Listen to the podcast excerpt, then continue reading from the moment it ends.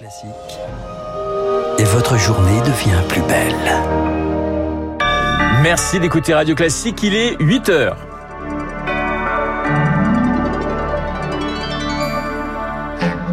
La matinale de Radio Classique avec Renaud Blanc. Emmanuel Macron sur les traces de Jean Moulin à Lyon. Le chef de l'État se rend à la prison de Montluc cet après-midi. Un déplacement sous haute sécurité. La fête se termine au Royaume-Uni après trois jours de célébration en l'honneur du nouveau roi Charles III. Nous serons à Londres dans ce journal. Et puis l'OMS lève l'alerte maximale face au Covid-19. La pandémie n'est plus une urgence sanitaire internationale. On en parlera avec l'infectiologue Benjamin Davido. Radio. Classique. Et le journal de 8 heures nous est présenté par Lucille Bréau. Bonjour Lucille. Bonjour Renaud, bonjour à tous. Lyon sous haute surveillance pour la visite d'Emmanuel Macron. Rue bouclée, manifestation interdite dans un large périmètre. Le chef de l'État est attendu sur place dans l'après-midi pour rendre hommage à Jean Moulin, 80 ans après son arrestation. Il se rendra à la prison de Montluc où le résistant fut incarcéré. Une visite sous haute sécurité, Charles Ducrot. La préfecture du Rhône annonce des mesures de sécurité renforcées dans le quartier de Montluc. Emmanuel Macron n'est attendu qu'aux alentours de 15 heures, mais un important périmètre de sécurité sera mis en place dès le matin autour du mémorial de la prison, avec des restrictions de circulation dès 8 heures. Les résidents qui voudraient se déplacer devront présenter un justificatif d'identité et de domicile.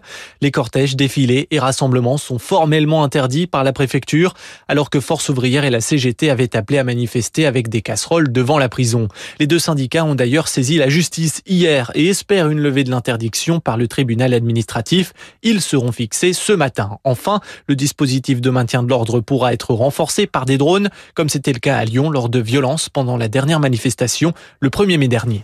Charles Ducrot et avant cela, Emmanuel Macron présidera la traditionnelle cérémonie du 8 mai au pied de l'Arc de Triomphe à Paris pour éviter les concerts de casseroles. Tout rassemblement est interdit aux abords des Champs-Élysées. Lucie, le Royaume-Uni, eh bien la fête se termine. Après trois jours de célébration, les Britanniques ont refermé hier soir la page du couronnement de Charles III par un concert géant à Windsor. Ce lundi est férié outre-Manche. Hier, c'était le Big Lunch. 67 000 déjeuners de quartier ont eu lieu partout dans le pays après le sacre qu'attendent désormais les Britanniques de leur nouveau roi. Reportage de Victoire Fort au marché de Portobello Road à Londres. Cachée derrière d'immenses lunettes de soleil couleur turquoise, Camilla, 24 ans, vend des vêtements de seconde main.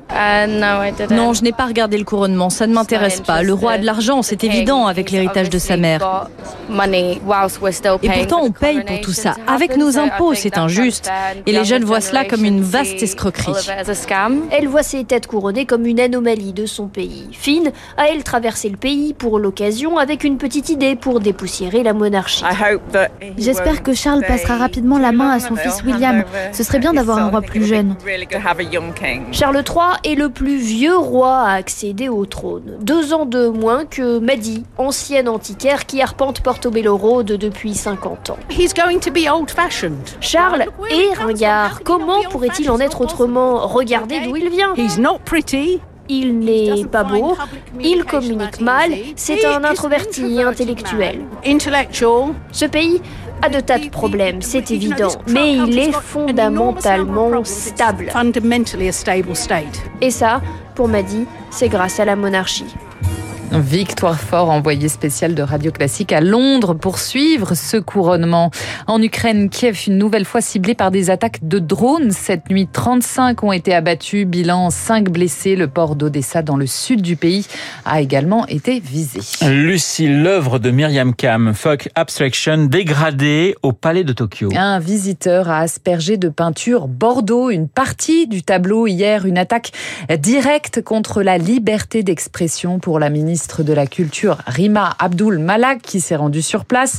L'œuvre est au cœur d'une polémique depuis plusieurs semaines, qualifiée de pédopornographique par des associations.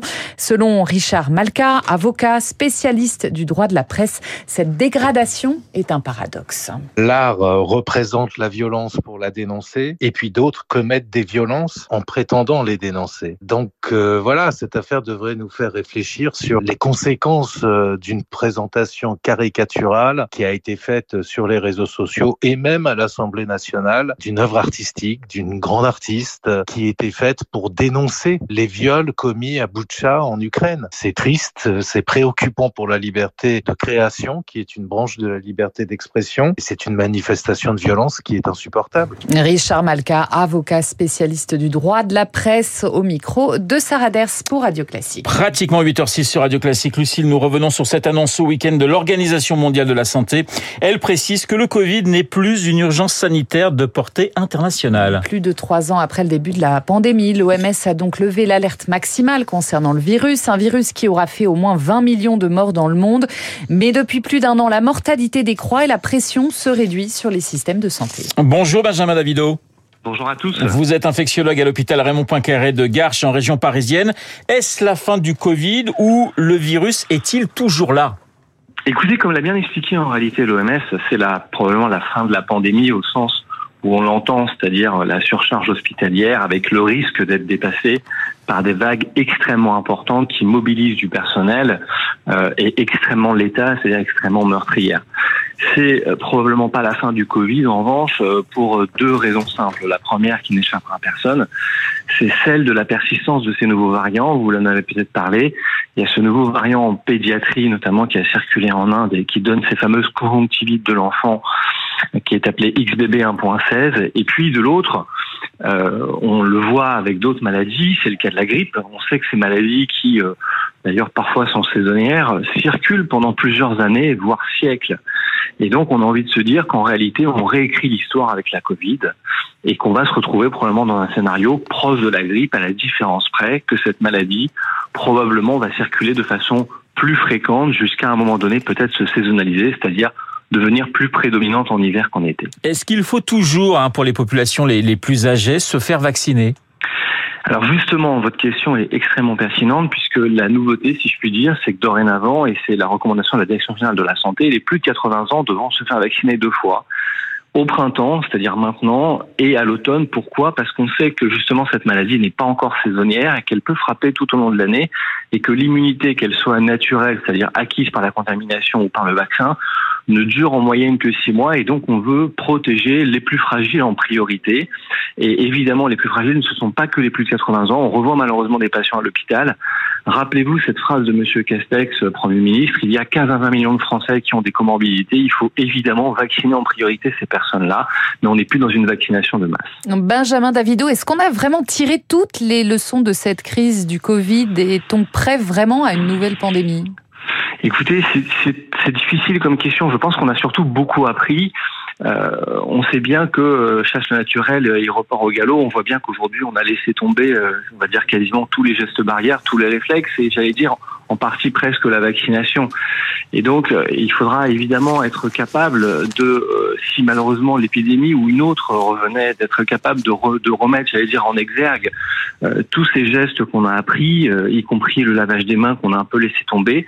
Et je pense que la différence, c'est qu'on est, j'allais dire, une population qui a vécu dans ce siècle quelque chose d'extraordinaire, qui fait qu'en tout cas, on sera capable de remettre en marche ces réflexes et surtout de travailler à l'unisson de façon mondiale. Et c'est ça qui est important, c'est-à-dire de comprendre qu'en réalité, il ne faut pas raisonner sur un seul pays, il faut raisonner à l'échelle internationale. Merci Benjamin Davido. Je rappelle que vous êtes infectiologue à l'hôpital Raymond Poincaré de Garches dans les Hauts-de-Seine. Et puis ce coup de tonnerre pour l'Olympique lyonnais, Jean-Michel Aulas quitte le club 36 ans après en avoir pris les rênes. Information révélée par l'équipe cette nuit et confirmée par l'OL ce matin.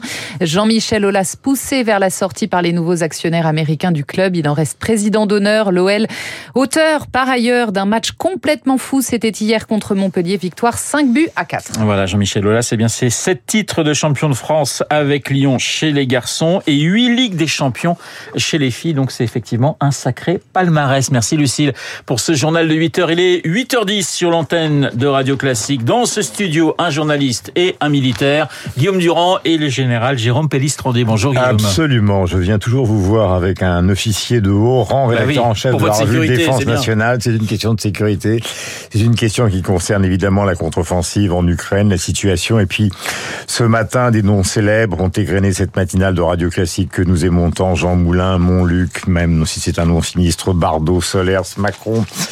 Euh, le refus de Matignon par Gérard Larcher, mais aussi les questions concernant la culture avec Myriam Kam, vous en avez parlé, Bruno Le Maire, on lui reproche ce livre, qui pourtant est un livre formidable euh, sur euh, la musique. Elisabeth Borne qui part à la Réunion. Nous allons essayer de mettre de l'ordre dans tout ça, avec à la fois donc le général Pellistrandi, avec Luc Ferry tout à l'heure, qui sera notre invité comme tous les lundis, vous le savez, sur l'antenne de Radio Classique. Il est pile 8h10. Et Guillaume Tabar, évidemment, auparavant.